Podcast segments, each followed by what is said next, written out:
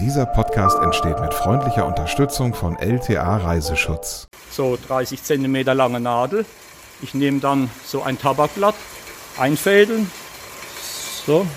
Normal mache ich jetzt die ganze Nadel voll und schiebe sie dann anschließend auf den Faden auf. Und das Ganze nennt sich dann ein Bandelier. Heute lernen wir was über den Tabakanbau und das ist nicht nur für Raucher spannend, wir werden auch noch erfahren, was ein Bandelier ist. Tom, du hast da einiges erlebt in der Südpfalz. Heute geht's also schön mal wieder raus. Ja, richtig. Ich war unterwegs auf Tabakfeldern in Tabakschuppen in der früheren Tabakregion Südpfalz, wo dieses Erbe aber noch sehr, sehr lebendig ist. Aber du hast es gesagt, nicht nur für Raucher interessant, auch für Leute, die gerne Sport machen und einiges anderes. Und es wird auch ein bisschen makaber. Wir starten wie immer in diesem Reisepodcast mit der Rubrik Nice to Know. Die Südpfalz bildet den südlichen Teil des Bundeslandes Rheinland-Pfalz und besteht aus drei Landkreisen. In dieser Episode bewegen wir uns vor allem im Kreis Germersheim. Den kann man prima per Bahn erreichen. Von Mannheim aus dauert die Fahrt zum Beispiel mit der S-Bahn zum Bahnhof Germersheim gut eine halbe Stunde. Ein Auto braucht man nicht unbedingt, denn viele Orte in der Gegend lassen sich gut per Rad ansteuern, dass man sich zum Beispiel auch mieten kann. Mit Auto ist man aber natürlich flexibler und weniger abhängig vom Wetter. Viele Attraktionen der Pfalz kann man mit der Pfalzcard erleben. Das ist eine Gästekarte, die es in vielen Unterkünften gibt.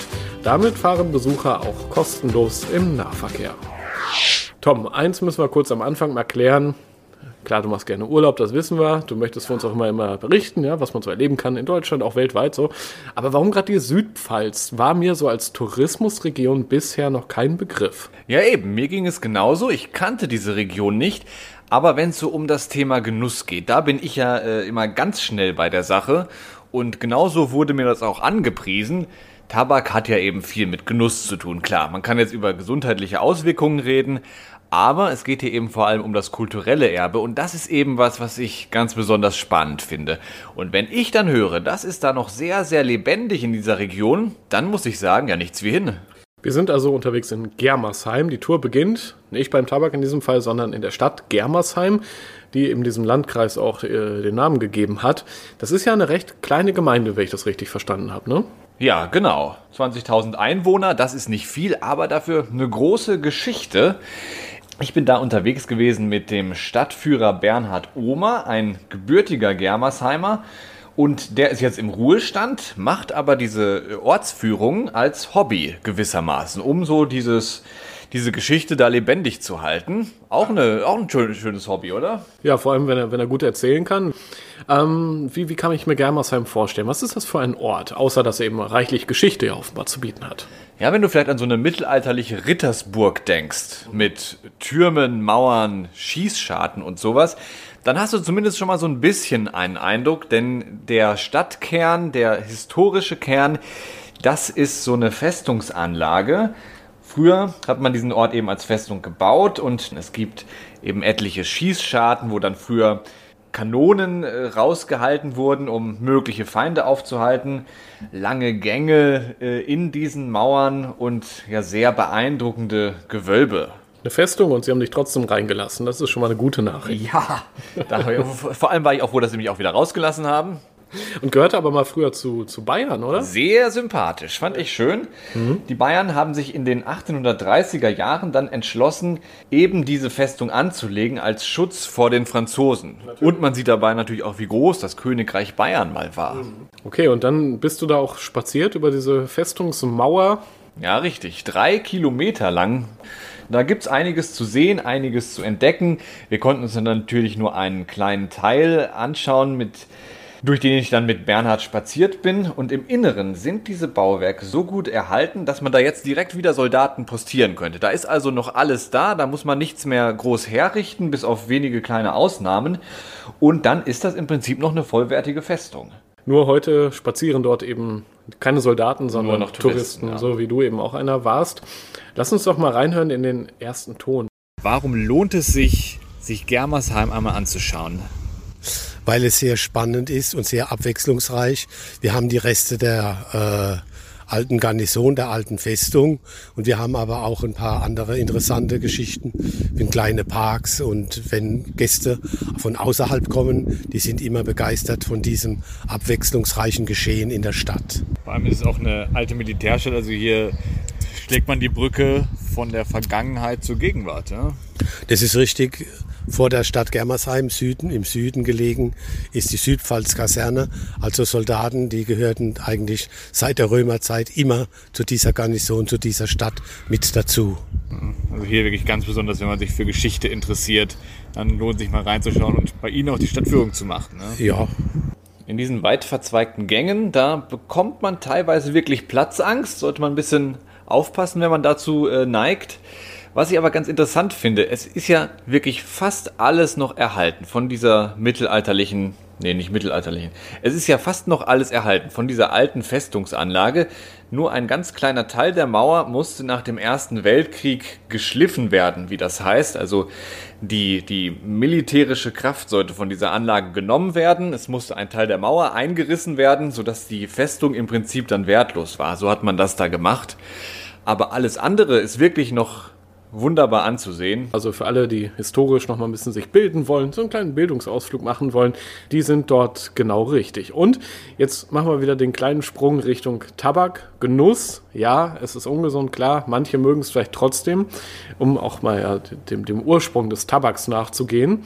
Man kann dort auch eine Tabaktour mitmachen. Man muss dafür auch wirklich kein Raucher sein. Man kann da einfach als Geschichtsinteressierter durchgehen Tabak ist nämlich in der Südpfalz wirklich ein großer Stifter der Kulturgeschichte. Und da können wir jetzt mal einen kleinen Exkurs machen. 1518 haben die Spanier erstmals Tabak von Amerika nach Europa gebracht. Das ist ja eine relativ junge Kulturpflanze für Europa. Und 1573, also knapp 60 Jahre später, wurde diese Pflanze dann zum ersten Mal hier angebaut. Und zwar im Garten der Kirche von Hatzenbühl. So, und genau in diesem Garten habe ich auf meiner Tour gestanden. Und zwar zusammen mit Dieter Jona. Der macht da Führungen über den Tabakrundweg und er weiß da ziemlich genau, wovon er spricht. Tabakpflanzen, da stehen wir jetzt schon vor. Das ist hier so ein kleines Feld aus grünen Pflanzen, die verändern sich wahrscheinlich noch in der Farbe und in der Höhe. Und da hinten sehe ich zum Beispiel auch schon den ersten Tabakschuppen. Das ist so ein ungefähr zweistöckiges Haus aus dunklem Holz. Ja. Sowas kennst du noch aus deiner eigenen Kindheit? Ja, kenne ich zu meinen frühesten Jugend- oder Kindheitstagen. Also ich glaube, ich war fünf oder sechs, bevor eigentlich meine Eltern ihr Haus gebaut haben, haben die damals zuerst einen Tabakschuppen gebaut. Ja, aus Einkommensgründen klar. Das war damals noch ein guter Einkommen im Vergleich zu heutzutage dann, ja. Also der Tabak, das kann man wirklich sagen, hat diese Region geprägt und ganz viele sind auch mit diesem Tabakanbau aufgewachsen. Ja, es war in den 60er Jahren eigentlich sehr groß. Man hat dann bis in die 70er Jahre so 350 Tabakpflanzer gehabt in unserem Ort. Und wenn man davon ausgeht, also als Tabakpflanzer die ganze Familie logischerweise, kann man sagen, dass zumindest drei Viertel der Bevölkerung vom Tabak gelebt haben. Ja, aber logischerweise war das Geschäft natürlich früher viel, viel größer. Das äh, kann man sich ja vorstellen. Ende des 19. Jahrhunderts, da gab es ja in der Region richtig viele Tag Tabakbauern. Was hast du darüber recherchiert? Es gab da ungefähr 50.000 Bauern, also so viele Betriebe haben das da in ja, teilweise kleiner Anbaufläche angebaut und damit ihren Lebensunterhalt bestritten. Und trotzdem war Deutschland eigentlich nie ein großer Player auf dem Welttabakmarkt. Und aus dem Tabak in der Südpfalz wurden vor allem Zigarren gemacht. Wenn man da heute an Zigaretten denkt, das hat also eigentlich mit der Südpfalz wenig zu tun, habe ich auch dort dann erst gelernt. Ja, die meisten Tabakbauern sind aber natürlich bis heute verschwunden. Es gibt nur noch ganz wenige, ungefähr drei Dutzend Betriebe da. Und die bauen jetzt zum Teil immer noch für die Zigarrenproduktion an, aber auch zum Beispiel für Shisha-Tabak. Der wird natürlich nicht hier hergestellt, sondern vor allem in Ägypten. Ja, aber die Rohware, das muss man sich nochmal vorstellen, kommt aus der Südpfalz. Spannend, oder? Hätte ich auch nicht gewusst. Ja, ach, okay. Hast du den auch mal probiert? Ich meine, unabhängig davon, ob du jetzt Raucher bist oder nicht, aber man kommt ja in Versuchung dann mal auch zu testen. Ja, aber es lagen keine Zigarren rum oder sowas, auch keine Shisha war äh, in Griffweite. Insofern habe ich mich da aufs Riechen und auf Sehen beschränkt. und auch mal aufs Anfassen. Ne? Wir sind dann in eins der Gebäude gegangen, die man da überall in Hatzenbühl sieht. Das sind diese Tabakschuppen. Die erkennt man, wenn man sie mal gesehen hat. Die haben außen so äh, Lamellen aus Holz, damit die Luft durchziehen kann für die Trocknung des Tabaks, den man da aufhängt.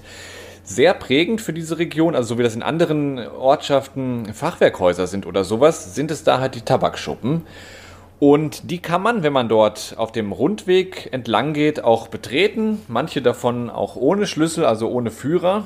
Und Dieter hat mir dann, dann selber mal gezeigt, wie er damals eigentlich gearbeitet hat in seiner Kindheit, wie er da den Tabak fürs Trocknen vorbereitet hat. Wir liegen hier vor uns auf der Bank so ein paar Blätter. Da mussten wir erstmal erklären, was das ist. Ja, das sind jetzt die Blätter von unten. Der Tabak wird ja nach, von unten nach oben in vier verschiedene Sorten unterteilt und die werden dann hier eingefädelt. Das ist hier eine Nadel mit einem ja. langen Faden, wo die Blätter dran hängen. Die momentan, genau. So 30 cm lange Nadel. Ich nehme dann so ein Tabakblatt, einfädeln. So, normal mache ich jetzt die ganze Nadel voll und schiebe sie dann anschließend auf den Faden auf. Und das Ganze nennt sich dann ein Bandelier. Und das wird dann hier in den Schuppen, wo wir jetzt drin stehen, reingehängt. Die trocknen dann auch, also früher mal bis so zwei Monate, drei Monate, bis sie getrocknet sind. Sie dürfen nicht zu trocken werden, schon wenn sie dann zu trocken sind, dann zerbröselt das Tabakblatt. Ja, man kann ja schon ganz unterschiedliche Stadien sehen. Ein paar sind ganz grün, andere sind schon sehr gelblich. Und hinter dir liegen jetzt zum Beispiel welche, ja, die sehen schon sehr, sehr trocken aus, ganz bräunlich. Ja, also so kommen sie dann vom Tabakschuppen herunter. Ja. Könnte man das schon so rauchen, wenn es quasi Nein, klein die werden ja normal werden die fermentiert. Ja, das heißt, die kommen noch einmal ein paar Wochen bei 50, 60 Grad in den Ofen, um die Zuckerstärke und das Nikotin auch zu reduzieren. Okay, das heißt, das war jetzt nicht nur aus äh, Showzwecken dort, sondern es wird dort wirklich noch Tabak angebaut und in dem Fall auch wahrscheinlich weiterverarbeitet verkauft, oder? Naja, also der Schuppen, in dem wir dann gewesen sind, der war jetzt hauptsächlich noch für dokumentarische Zwecke. Also die Arbeit, ja, die verrichtet man ja auch nicht mehr so wie das damals war. Das wäre heute, ähm, ich sag mal, ein Fall fürs Jugendamt oder für die Gewerbeaufsicht. Der Dieter ist dann eben als Kind äh, in den Schuppen hochgestiegen mit diesen Bandelieren, also den zusammengehefteten Tabakblättern, ohne Sicherung, einfach so über die Balken, okay. hat das dann äh, da eingehängt und später natürlich auch wieder runtergeholt. Und damals gab es auch noch viel weniger Maschinen, also jede Menge Arbeitsschritte, da alles von der Trocknung bis zur Fermentation. Das hat man anfänglich alles noch per Hand gemacht. Und ja, du kannst dir denken, das war ein verdammt harter Job. Ja, sehr spannend, da mal mit so einem wirklichen Zeugen der damaligen Zeit sprechen zu können. Und alle anderen, für die gibt es natürlich auch äh, Möglichkeiten, sich zu informieren auf dem Tabakrundweg. Ne? Da kann man sich über den Anbau, die Ernte informieren. Es gibt dann Informationstafeln. Und was ich auch schön bin, äh, finde, den Weg kann man prima mit dem Fahrrad, mit dem E-Bike erkunden oder eben laufen, wie man das gerne möchte. Ähm, hast du aber nicht gemacht, du hast nämlich ein bisschen Pech mit dem Wetter. Oh, es hat so furchtbar geregnet, den ganzen Tag. Hatte ich leider keine Chance, sonst hätte ich das auf jeden Fall gemacht und ich würde es auch jedem empfehlen, denn dadurch diese Tabakfelder zu gehen, zwischendurch auf den Wegen, äh, das ist sehr nett und ich glaube, es ist auch toll, sich da so ein bisschen den Fahrtwind äh, um den Kopf pfeifen zu lassen. Herrlich. Und eine App gibt es ja auch. Also man ist ja in der heutigen Zeit dort angekommen. Ne? Man muss, da muss keiner mehr hochklettern irgendwo in irgendwelchen Schuppen, sondern es gibt sogar digital eine App mittlerweile. Touristisch top aufgestellt. Alles da, ja. Die App Rheinland-Pfalz erleben ist da sehr hilfreich. Man kann sich da eine bestimmte Tour suchen und sich gewissermaßen leiten lassen. Also klickt dann an, welche Tour man machen möchte. Die wird dann runtergeladen. Dann braucht man nur noch die Wegpunkte abzufahren. Dieser äh, Tabakrundweg da ist gerade mal drei Kilometer lang. Also für jeden gut zu schaffen, sowohl zu Fuß als auch auf dem Rad oder E-Bike. Ist sehr gut. Übrigens, ne, wer nach so einer Tour dann Entspannung sucht, der kann sich mal das Hotel Pfalzblick anschauen. Ich war da drin. Punktet mit viel Ruhe, gutem Essen und auch einer riesigen Saunalandschaft irgendwann ist dann ja auch mal Entspannung angesagt. So, und Dampf gibt es ja auch dort, ne? Im Dampfbad. Richtig. Ja, immerhin. Ja. Ja, Essen, kurzer Einschub vielleicht oder Frage an der Stelle. Was ist denn so typisch Rheinland-Pfälzisch? Äh, was isst man in Germersheim gerne? Du hast bestimmt schon mal was vom Pfälzer Saumagen gehört. Oh ja, das Lieblingsessen von Helmut Kohl. Mhm. Ich habe es noch nie gegessen. Und du kannst es dir selbstverständlich denken, als gemacht? ich da zum Essen ja. eingekehrt bin. Jawohl, ich habe mir den Saumagen geholt. Und es war köstlich. Ja, ich übertreibe nicht. Es ist nicht jedermanns Sache, aber es war echt lecker. Und es, es ist wirklich ein Saumagen. Es ist der Magen einer Sau, genau, der dann gefüllt mit, mit ähm, ja, Gemüse, ich glaube Hackfleisch kommt auch noch rein, bin mir nicht mehr ganz sicher. Und der wird dann eben in, äh, in Scheiben geschnitten. Und das ist dann so eine Riesenportion oder ist das eher so, so ein Feinschmeckergericht? Es kommt eben darauf an, wie viele Scheiben man dann serviert. Ich hatte eine sehr ordentliche Portion. Ich glaube nicht, dass ich sie geschafft habe. Okay, also für alle, die mutig sind, das mal testen wollen, warum denn nicht auch mal Saumagen? Ähm, jetzt sind wir unterwegs auf dem Hofgut Holzmühle. Auch da hast du dich ein bisschen umgeschaut.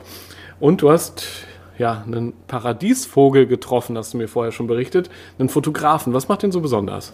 Ja, Timo Heini heißt er und ich nenne ihn eben Paradiesvogel, weil er sich da auf diesem Hofgut sein persönliches Paradies erschaffen hat. Und dieses Hofgut Holzmühle ist eine Mehlmühle, wo auch heute noch Mehl gemahlen wird. Außerdem ein Hotel, ein Café, ein Museum und ein Paradiesgarten, den man sich angucken kann.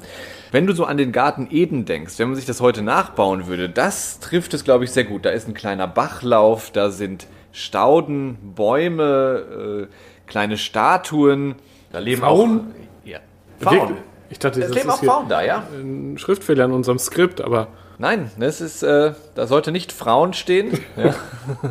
er hat da unter anderem Frauen, die er hält und andere Tiere.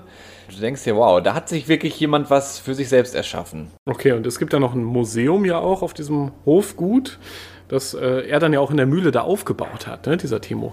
Genau, er ist nicht einfach irgendein Fotograf, sondern Naturvölkerfotograf und als solcher überall in der Welt herumgekommen, hat sich dann aus verschiedensten Regionen der Erde Kultgegenstände und Statuen und sowas mitgebracht. Zum Beispiel aus Papua-Neuguinea, aus dem buddhistischen Kulturraum oder aus Afrika. Unter anderem hat er so eine riesige Buddha-Sammlung. Du kennst Buddha-Statuen, die ja, da so ja. in dieser Pose sitzen. Hat er eine, da sind ganz viele davon.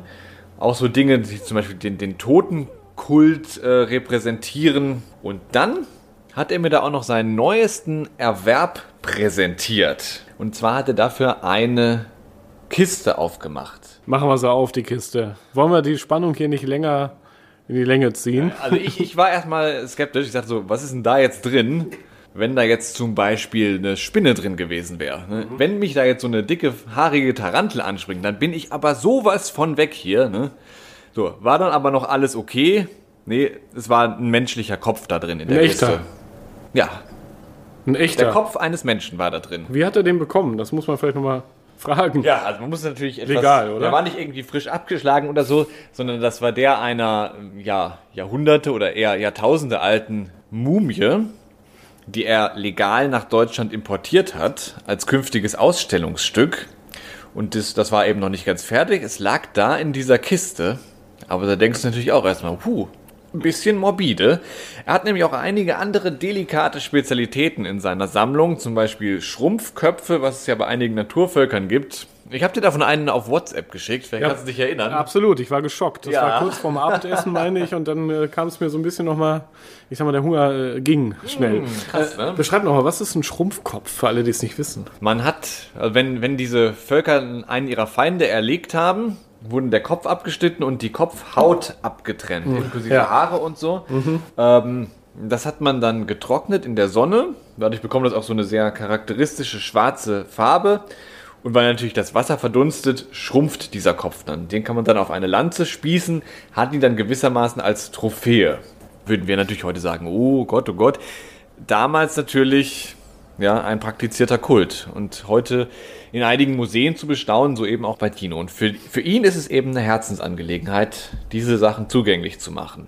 Du hast eine richtige private Ausstellung gesammelt von deinen vielen Reisen. Also du willst eigentlich quasi die ganze Welt hier in diesem kleinen Areal vereinen. Man wandert durch viele Welten. Es ist äh, zwar mitten in der Pfalz, aber wir gehen durch Papua-Neuguinea, Afrika, Burma. Im Garten sind auch viele Welten vereint und das ist, glaube ich, das Spannende. Also ich bin Ethnofotograf und bin eben dann viel in Gegenden unterwegs, wo Menschen noch in ihrer absoluten Ursprünglichkeit leben. Und ich hatte immer ja, so einen Teil mitgenommen. Es waren Geschenke, es waren Tauschgegenstände und ähm, hier hatten wir jetzt Platz gehabt in einem Mühlengebäude und haben dann einfach hier nochmal diese Welten quasi neu erschaffen. Okay, ist der Besuch ein, ein absolutes To-Do oder nur was für welche, die müssen wir so abkönnen, wenn du ehrlich bist? Naja, man muss vielleicht schon ein bisschen Mut zusammennehmen, aber dann lohnt es sich auf jeden Fall, sich das mal anzugucken. Und ich glaube, man ist danach auch ganz froh, wenn man doch wieder so in diese schöne, heile Welt der Südpfalz eintauchen kann. Und es gibt ja auch viele andere Dinge, wenn man jetzt nicht so auf Totenschädel und Schrumpfköpfe steht, viele andere Dinge, die man dort noch machen kann, abseits der Tabaktour zum Beispiel oder im Hotel einzukehren, was auch so sehr schön sein kann. Am Ende auch dieser Episode gibt es ja unsere Top 3, drei Dinge, die man unbedingt machen sollte oder zumindest sich mal angucken sollte, wenn man plant, eben nach Germersheim oder in die Region zu fahren. Da ist bei dir auf Platz 3 das Museum Herxheim. Da kann man nämlich noch tiefer in die Geschichte der Region eintauchen. Da geht es nicht nur um den Tabakanbau, der macht da sogar nur einen sehr kleinen Teil aus, sondern zum Beispiel auch um äh, die Totenrituale der Südpfalzbewohner aus der Steinzeit mit sehr interessanten und sehr, sehr alten Exponaten. Und auch auf Platz 2 ist bei dir ein Museum gelandet. Also du warst wohl sehr intellektuell unterwegs. Da. Absolut, absolut. Ich habe da das Terra Sigillata Museum besucht. Da geht es auch um eine sehr alte Tradition der Region, nämlich das Töpfern. Die Römer haben da die Produktion von Keramik begründet. Das kann man sich dort anschauen mit vielen, vielen Scherben und äh, Tellern, Krügen etc. Die Scherben waren schon vorher da. okay. Platz 1, eine Straußenfarm. So, jetzt haben wir, was hatten wir eben schon für verrückte Tiere? Pfauen, ja. Und jetzt kommen auch noch Straußen dazu. Ja, richtig. Die Straußenfarm Mu in Rülsheim. Besitzer Christoph Kistner züchtet da auf dieser Farm Vogelstraußen. Und zwar nur für nachhaltige Zwecke. Das ist also kein Mastbetrieb. Gleichwohl ist da ein Restaurant angeschlossen und da steht natürlich Strauß auf der Speisekarte und zwar in allen Variationen. Ich habe es gegessen und für gut befunden. Zwei ungewöhnliche Gerichte, also an einem Ort hast du dir gegönnt. Straußenfleisch und wir erinnern uns sehr gerne an den Saumagen. Beides für gut befunden. Und ich muss sagen, die Region Südpfalz ist mir jetzt ein bisschen näher gerückt. Vielen Dank dafür. Und auch abseits des Tabakanbaus hat die Region anscheinend viel zu bieten. Verbraucher, das wollen wir nochmal betonen, muss man echt nicht sein, um dort ein paar schöne Urlaubstage verbringen zu können.